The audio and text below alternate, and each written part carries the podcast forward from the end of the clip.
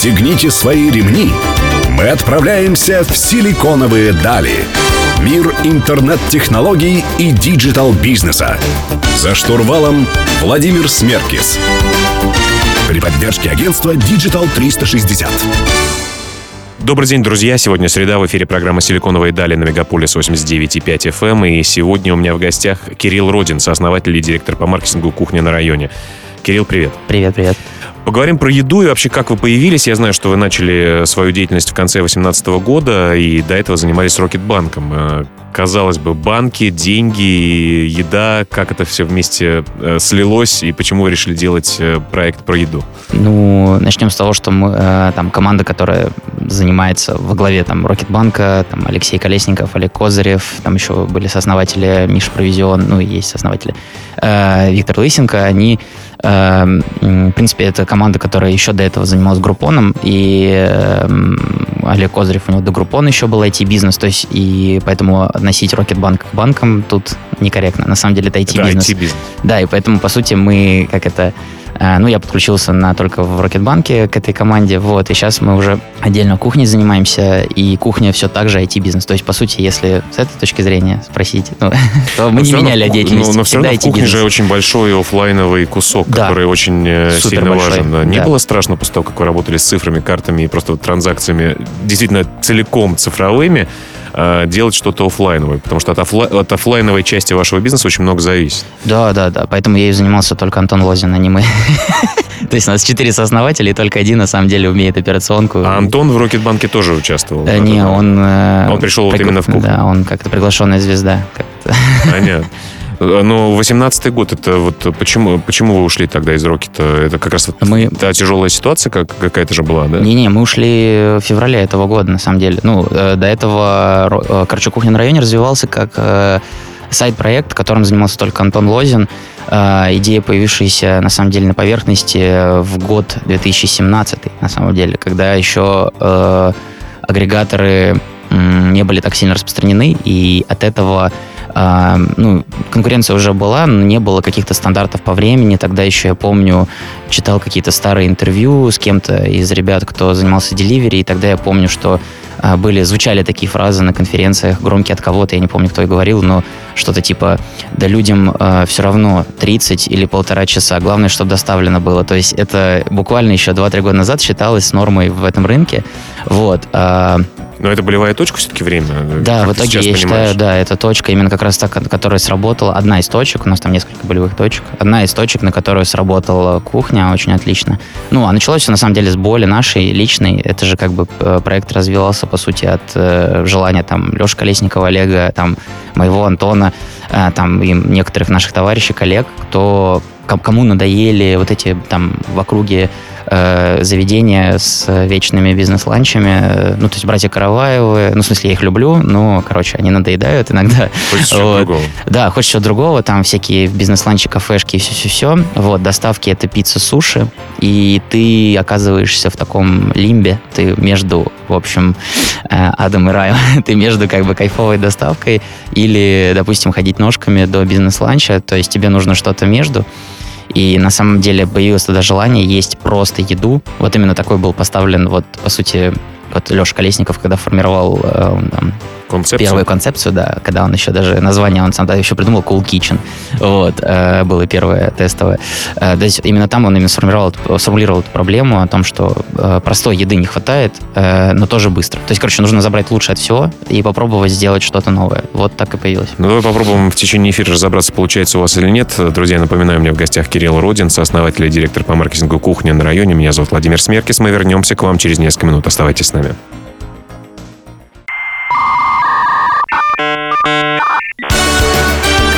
Силиконовые дали. За штурвалом Владимир Смеркис.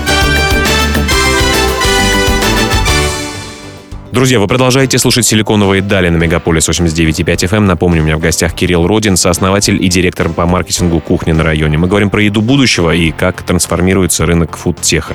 Фудтех вообще модное такое, такое словечко, и появилось оно реально там, пару лет назад, mm-hmm. наверное, у нас, когда э, Яндекс Еда, бывший Food Fox и Delivery Club уже так сформировали рынок. Угу. Но, тем не менее, ты говоришь, что э, в то время еще людям было важно, чтобы что-то просто доставлялось, э, на время никто не следил. Насколько вообще меняется рынок э, быстро фудтеха, угу. в частности, в целом и ваш бизнес в частности? Да. Ну, хочу заметить, что это, наверное, не людям было, а так говорили владельцы, владельцы бизнеса. Да-да-да. Вот, людям, может быть, было тогда уже важно. Футех, на самом деле, да, э, мы вообще шутку себя называем техфуд, не футех, потому что, во-первых, в первую очередь мы IT.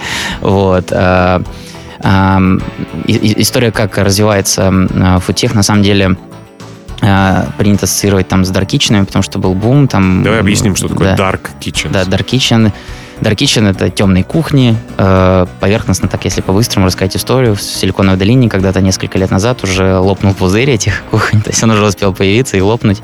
Вот. Началось все с того, что просто э, предприниматели догадались для, допустим, вот я люблю китайскую еду, но я живу в Силиконовой долине, ближайшая забегаловка с китайской едой где-то в Лос-Анджелесе или в каком-нибудь там, вот, и, и человек, э, ну, предприниматель, в смысле, приводит мне мою вот, любимую еду, но без зала, то есть он экономит на зале, зале. То есть первая концепция Dark Kitchen, она строилась на том, что, точнее, первый питч вот стартаперов Dark Kitchen строился на том, что э, мы будем лучше, чем, мы будем более fit, чем рестораны, потому что у нас не будет посадочных мест. Экономия там, короче, вот эта экономия на залах, она как-то лежала там... На вот, залах, на вывеске, на, на мебели. администраторах, да, да, она как-то витала в воздухе. Вот, в итоге, конечно, это вообще про другое оказалось, ну, то есть Dark Kitchen, на самом деле, там, там не так, не так критично эти косты на зал, чтобы вот э, ну, чтобы как-то, короче, опережать рестораны.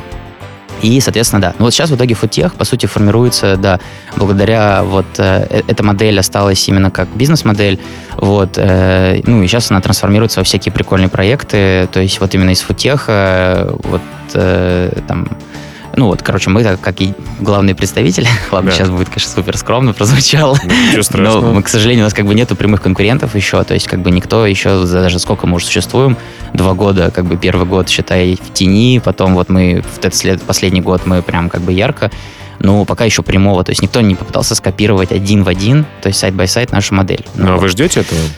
Ну, случится, не случится. Ну, как бы, что, что ждать? Метеорит мы тоже который... Ну, смотри, то есть, получается, трансформация основная, что люди начали, предприниматели начали обращать на время доставки, да. Э, появились э, вы еще, там, я знаю, э, пару компаний, которые пытаются что-то сделать э, с точки зрения технологии Dark Kitchens. Да-да-да, вот IT-часть, вот это важно. Угу. Да, в фудтехе, то есть именно поэтому на фудтех, то есть, короче, как только предприниматель находит какое-то решение через IT в своем бизнесе, которое связано с едой, вот, ну, можно как бы с уверенностью назвать фудтехом. То есть в широком понятии фудтехов у нас ну, достаточно много, то есть как бы в, в России. Но не всем понятно, в чем, в чем технология-то, что просто когда человек делает приложение, заказ, э, он попадает на кухню, и это попадает информация курьера, курьера, в чем как бы такая сложность, знаешь, не все понимают, в чем. Да, вот э, по поводу кухни на районе, э, ну, буду только про кухню рассказывать, в чем конечно, наш фотех, да. э, я, на самом деле, надо было тебе отправить сначала ссылку, мы тут недавно выкатили FutureBook, э, не знаю, может, слышал, Forbes там опубликовал всякие разные издания, э, вроде бы, э, что, ну, мы написали, мы просто как бы в свободное время,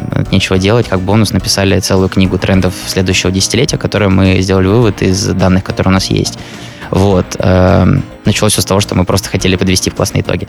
Вот. И, соответственно, э, там вот классно описывается именно вот эта вот трансформация бизнеса, то есть и в чем заключается фудтехность, ну, технологии внутри фуда. То есть, как минимум, могу вкратце рассказать то, что у нас вот IT-система была первая, то есть мы как бы еду сначала не готовили, мы сначала накодили как бы систему чуть-чуть, которая начала там хотя бы раз, раздавать заказики, но э, как первые результаты, которые вот можно считать э, реально достижением технологии, то есть у нас, например, в компании абсолютно отсутствует middle management, ну, то есть вот э, как бы э, курьеры. Есть топы и курьеры. Да, и, есть топ-менеджеры, курьеры, да, повара, курьеры, ну, райдеры мы их называем, и упаковщики, да, которые заказывают. То есть, по сути, не существует, э, ну, почти отсутствует, вот мы там стремимся к этому, отсутствует вообще класс как администраторов, менеджеров, управляющих, региональных. За них, за них работает э, монитор. Код. Да, да, да. Коды монитор. Давай об этом подробнее поговорим в следующих блоках. Друзья, напомню, у меня в гостях Кирилл Родин, сооснователь и директор по маркетингу кухни на районе. Оставайтесь с нами.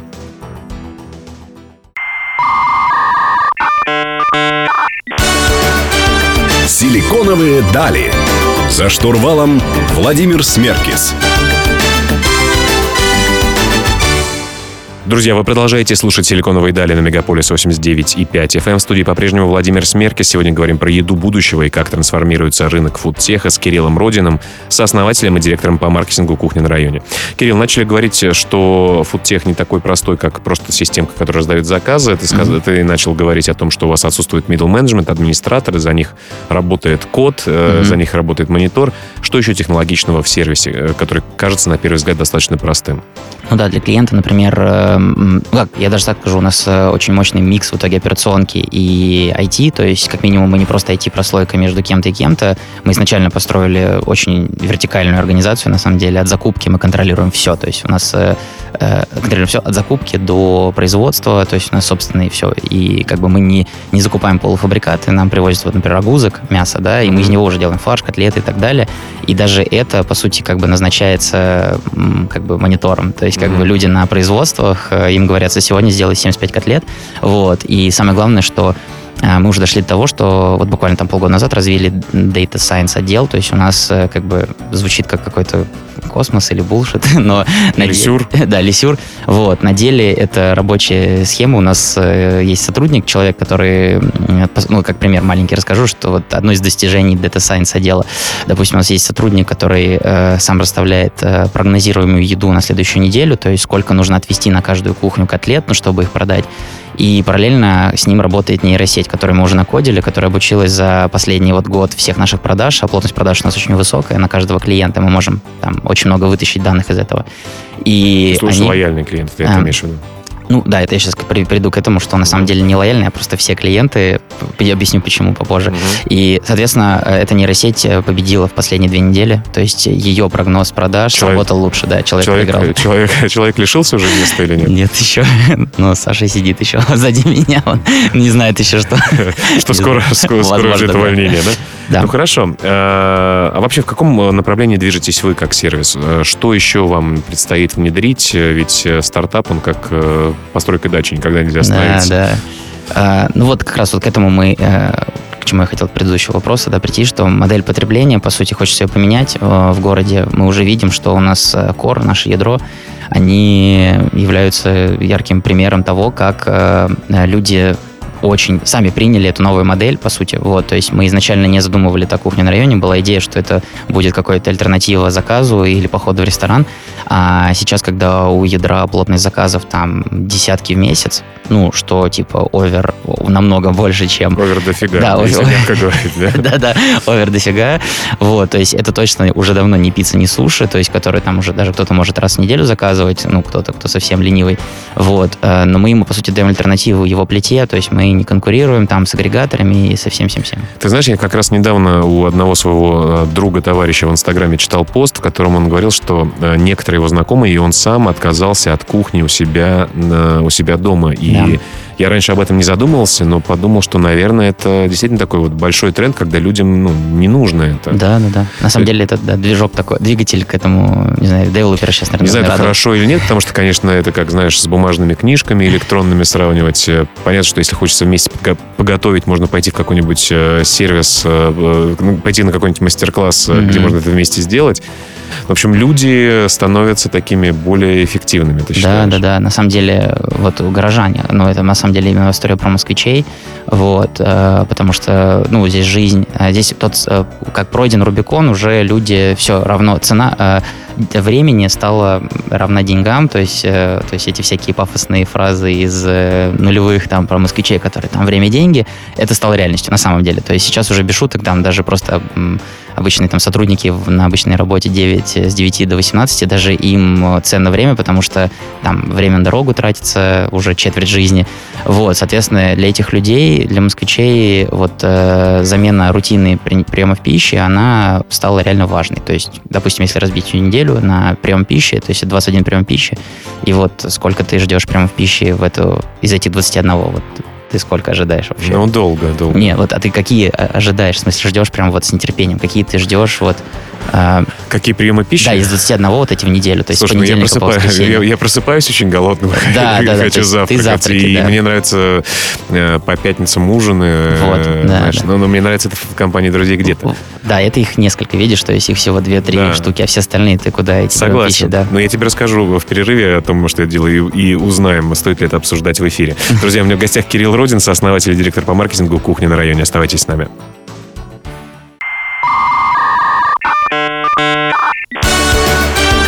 Силиконовые дали. За штурвалом Владимир Смеркис. Друзья, вы продолжаете слушать «Силиконовые дали» на Мегаполис 89.5 FM в студии Владимир Смеркис. Сегодня у меня в гостях Кирилл Родин, сооснователь и директор по маркетингу кухни на районе. Кирилл, давай поговорим о том, э, как удерживать аудиторию. И ты в предыдущих блоках э, нам сказал о том, что плотность на одного э, клиента у вас достаточно высокая по сравнению с конкурентами и вообще, в принципе, mm-hmm. высокая. Мы ее даже прозвали овер дофига. Почему и как у вас это получилось?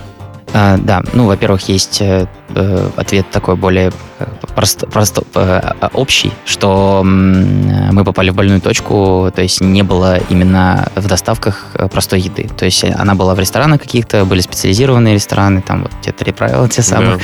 Вот. Э, но чтобы тебе доставляли ее так быстро, за полчаса, с гарантией доставки, ну, не было ни одного оффера на рынке. По сути, мы как бы пришли с оффером, плюс мы положили в этот наше предложение на рынке, как сказать, как я люблю говорить, ДНК наш. То есть, как бы, потому что мы весь сервис сделали под себя, если честно. То есть, первые пользователи были мы. Мы первое меню заставляли сами. Это идеальный случай, как раз, да. так и должно быть. Да, когда это... ты любишь э, то, что, чем пользуешься. Да, да, да. И вот, по сути, в нашем ДНК есть некоторые там такие простые правила про сервис, которые там еще в Рокетбанке были э, заложены тоже. Там как вот Рокет была простой картой, ну, и есть там э, простая карта там без всяких дополнительных комиссий, чего-то. Вот, это на самом деле был не маркетинговый ход, это было именно ДНК основателей. То есть, ну, нам не нравится, когда называют сервис, а под сервисом кладут еще очень много всего скрытого. Вот, поэтому идея была такая, нужно было нам построить, по сути, ну, задача была на самом деле сложная, потому что изначально желание наше было, чтобы сервис был без вот этих вот э, звездочек, соответственно. Звездочек и маленького шрифта, да? Да-да-да, поэтому идея была такая, чтобы юнит-экономика у нас расталась при условиях обязательных, что всегда бесплатная доставка и нет минимальной суммы заказа. Все, вот то есть, э, вот как бы и мы от этого кусочек строили. хлеба там за 57 рублей можно заказать? За 17, да. За 17. Можно, и да, мы привезем за 10 минут. И это такая история. То есть, и дальше концептуально, ну, э, по сути, 15 минут мы готовим, 15 минут доставляем. Отсюда есть э, ну, и, и все процессы настроены именно так, чтобы именно каждый этот кусок за столько и выполнялся. То есть зона доставки именно так вот расставлена, чтобы до каждой точки успел доезжать максимум за 15 минут э, райдер. Независимо и, от пробок. Да, независимо от пробок, потому что на великах. И а, внутри все рецепты составлены так, что все они готовятся за 15 минут. То есть а, наша концепция в том, что мы не просто быстрая доставка, мы быстро гарантированная доставка. То есть именно вот эти 30 минут мы всегда обещаем, и мы сейчас среднее время доставки 24 минуты, что ли, по всей базе на 10 плюс тысяч заказов в день. Mm-hmm. Вот, то есть это такое удерживать планку, это жесть. То есть когда у нас-то было 100 заказов, нам тогда еще говорили без, многие... без робота не обойтись, поэтому да, да. нам, коду. Нам говорили, да, что типа вы сможете ли вы удержать это время там при наших объемах, но мы уже даже слишком больших объемов, потому что нас говорили, что на тысячу объем, на тысячу заказов в день мы уже ляжем. Вот. Ну, мы уже прошли 10 тысяч, и мы уже к 15 тысячам заказов в день уже очень близки. И это все равно пока держим, да.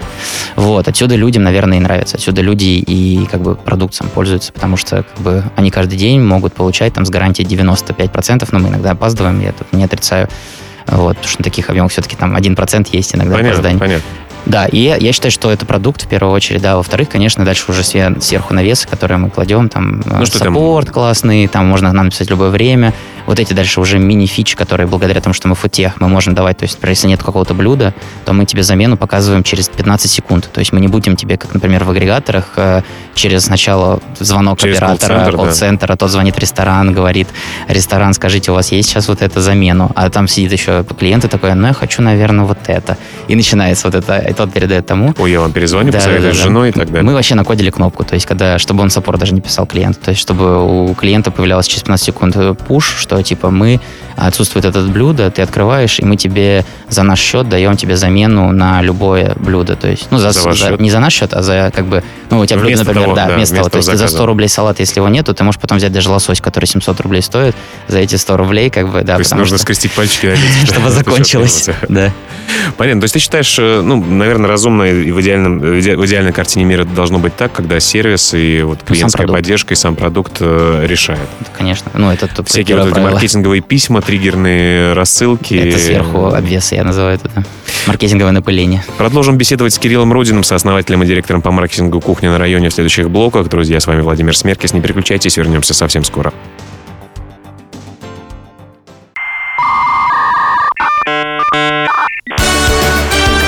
Силиконовые дали.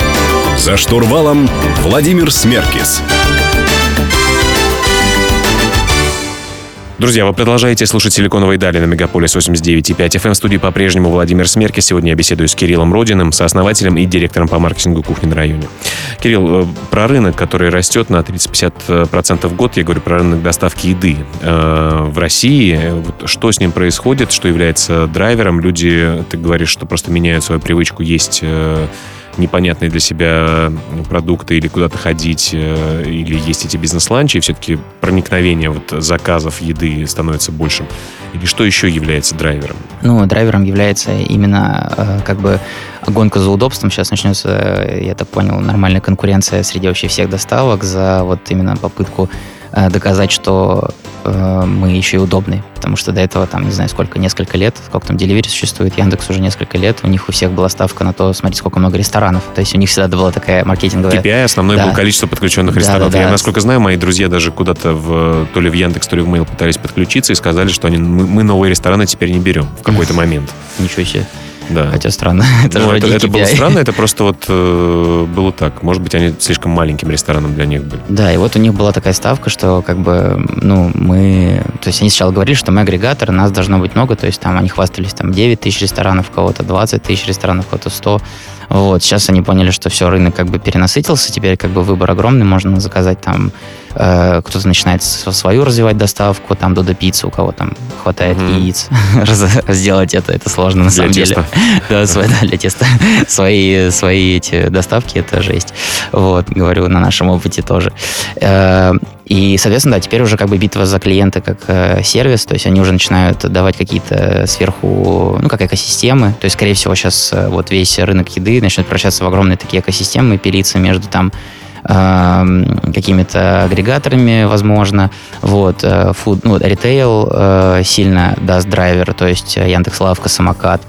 Вот, и... Яндекс Лавка и самокат просто тоже объясни для тех, кто еще не пользуется, что это за концепт. Это доставка продуктов да, это из... Dark Store. Э, да, то есть Dark Kitchen — это Dark Store. Это, по сути, складик, где откуда ты развозишь вот э, СКУ, ну, то есть э, позиции, которые лежат на полках там в э, перекрестке, пятерочке, там в Ашане и так далее. То есть они не забирают их в перекрестке, пятерочка?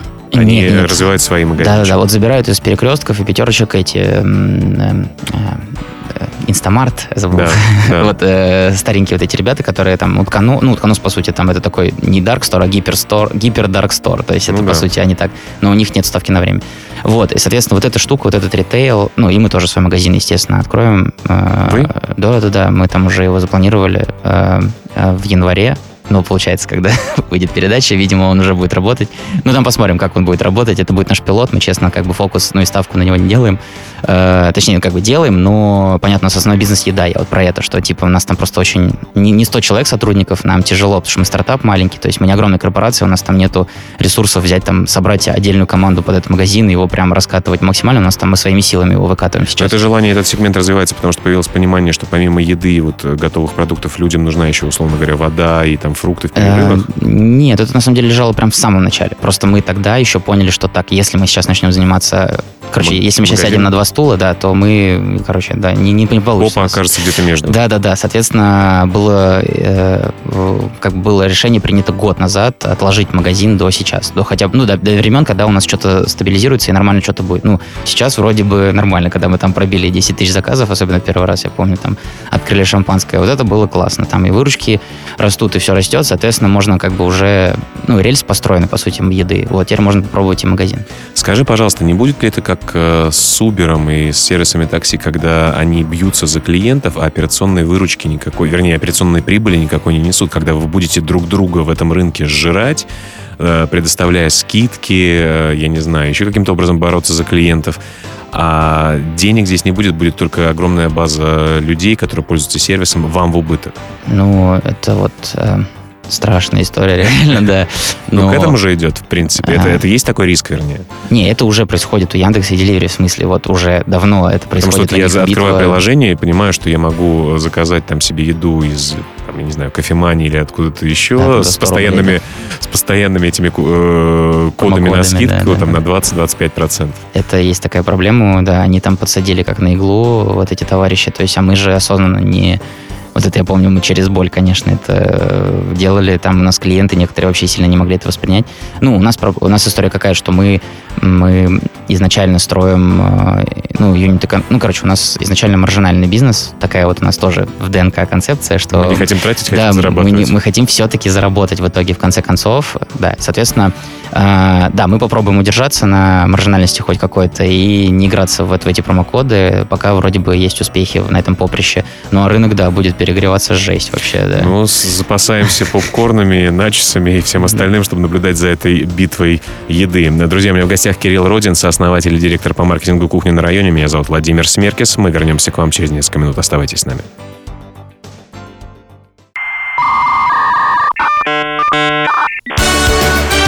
Силиконовые дали. За штурвалом Владимир Смеркис.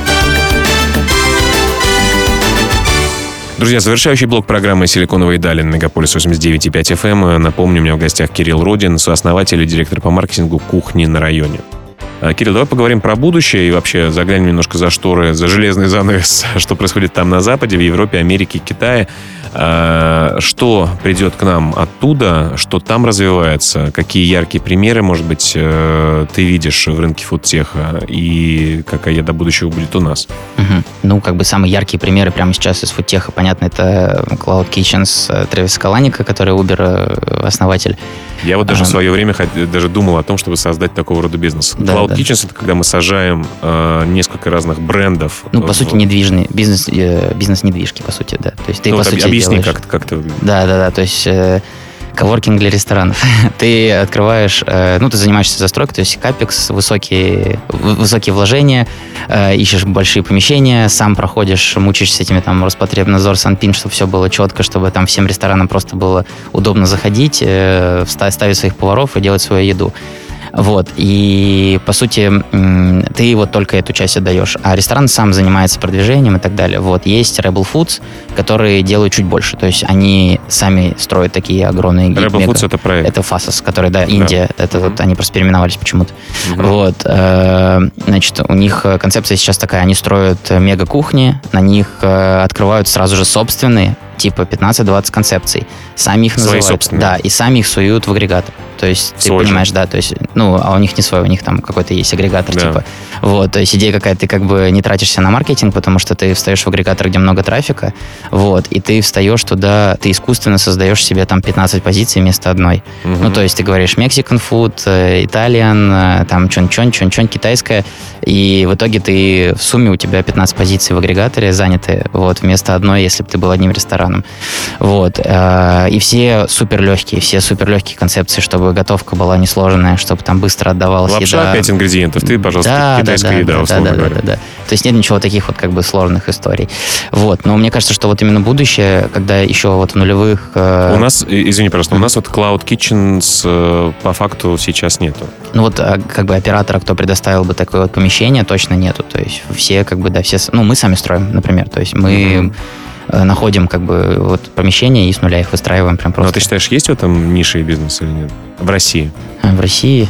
Ну, честно, не знаю, как бы. Ну, вот есть э, Варламов, есть Варламов есть, есть э, много лосося. Это первая волна, можно их так назвать, вот именно даркиченов классических. То есть это как раз первые потребители будут вот этих вот э, кухонь. Если бы они были, я уверен бы, и Варламов есть, и много лосося нашли бы и сели бы туда с радостью. Но они тоже страдают, они тоже ищут готовые кухни, там у кого-то перекупают, или там старые рестораны, честно, не знаю, чем, как они именно находят эти угу. кухни.